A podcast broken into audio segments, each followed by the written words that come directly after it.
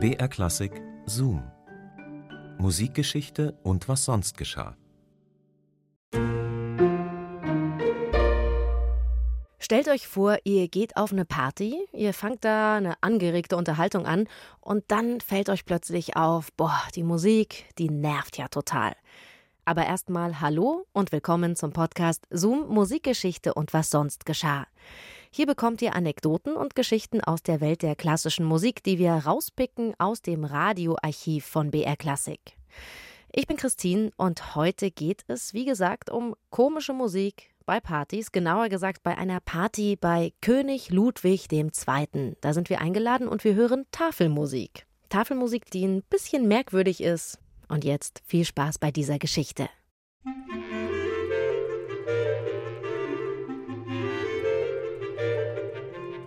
Eine gepflegte Atmosphäre. Man speist, treibt leise Konversation, vorzugsweise über die Schätze aus Küche und Keller und genießt Musik. Musik zur Tafel. Tafelmusik. Also nicht zu laut. Man muss sich ja noch beim Gespräch verstehen. Und wenn einmal keine diskrete Traversflöte oder Streicher zur Hand sind, dann tut es auch ein Bassetthorn-Trio, wie Weiland beim Fürsten Klam Gallas in Prag. Schön, virtuos, in jedem Fall dezent. Wie gesagt, die Konversation. Und dann so etwas.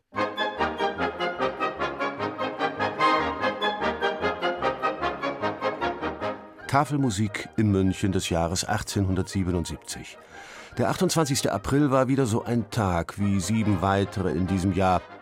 Ob Musikfreunde unter den Gästen in der Residenz waren, ist nicht bekannt. Sänger oder Musiker finden sich jedenfalls nicht auf der Besucherliste. Man weiß, dass von den 45 Geladenen neun absagten. Entweder war man verreist, unwohl, unpässlich oder krank. Aber der Verantwortliche, Baron von Malsen, hatte für den 28. April schon mit Absagen gerechnet und Einspringer eingeplant und so konnten sich Baron Lerchenfeld, Reichsrat Niethammer, Regierungspräsident Hermann und seine königliche Hoheit Herzog Ludwig über eine nachträgliche Einladung freuen. Man kann nur hoffen, dass ihre Ohren die Tafelmusik unbeschadet überstanden haben. Die Schätze aus Küche und Keller jedenfalls waren von erster Qualität und dürften Gaumen und Magen geschmeichelt haben. Potage à la santé, Gesundheitssuppe. Salat à la russe en coquille, Rinderfilet mit grünen Bohnen, Vol au vent à la reine mit Ragout gefüllte Pasteten, Pain de Bécasse à la Saint-Hubert, Gänseleberpastete, Poulard de Montroti, Spargel, Roulade à la Suédoise, Champagnergelee mit Erdbeeren, gefrorener Champagnerpunsch und Eis. Das Wasser könnte einem im Munde zusammenlaufen. Und bei den Weinen, die ja heute auch noch exzellente Lagen sind und entsprechend bezahlt werden, könnte man in Schwärmen geraten. Malvoise di Strombello, Chateau Crier, Champagne, Chateau La Rose, Steinberger 1865, Sebenico. Doch diese Musik, man versteht sein eigenes Wort nicht. Und was am nächsten läge, man kann sich nicht über das fantastische Essen und die erlesenen Tropfen austauschen.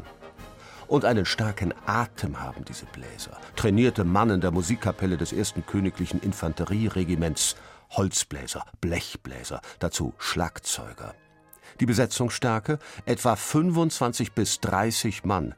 22 Musiknummern sind für diesen 28. April 1877 vorgesehen, darunter sieben Stücke von Richard Wagner. Tafelmusik am Stück, ohne Pause und laut, wie gesagt. Bis auf die Jubelouvertüre von Karl Maria von Weber finden sich ausschließlich Ouvertüren, Fantasien und Divertissements aus gängigen Opern. Alles keine Originalkompositionen für Blasorchester. Musikmeister Leopold Bruno hat die Leitung und tut sein Möglichstes in puncto Forte. Und dann, nach drei Stunden, ist der Spuk vorbei. Tafelmusik als Perversion. Das Essen ist das einer Hoftafel im bayerischen Königshaus. Der Ort, der Saal Karls des Großen in der Residenz, vor dem heutigen Herkulessaal, wo seinerzeit die Hofessen stattfanden.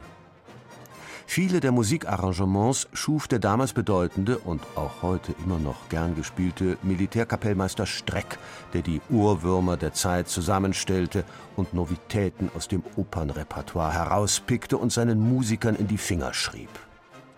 Der Gastgeber war König Ludwig II.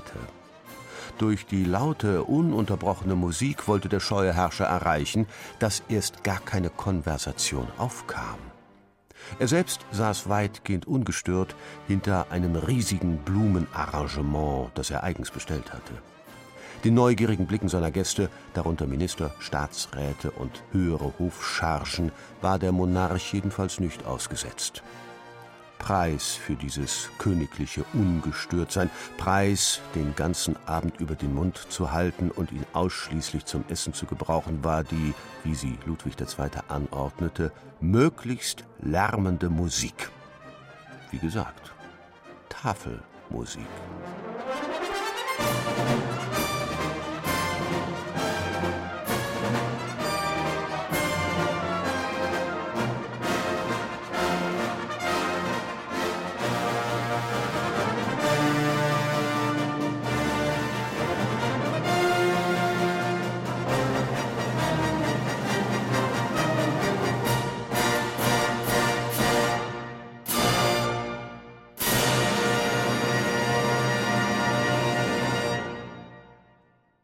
Tja, König Ludwig II., der war offensichtlich so ein bisschen kommunikationsunfreudig zum Leidwesen seines Hofstaats.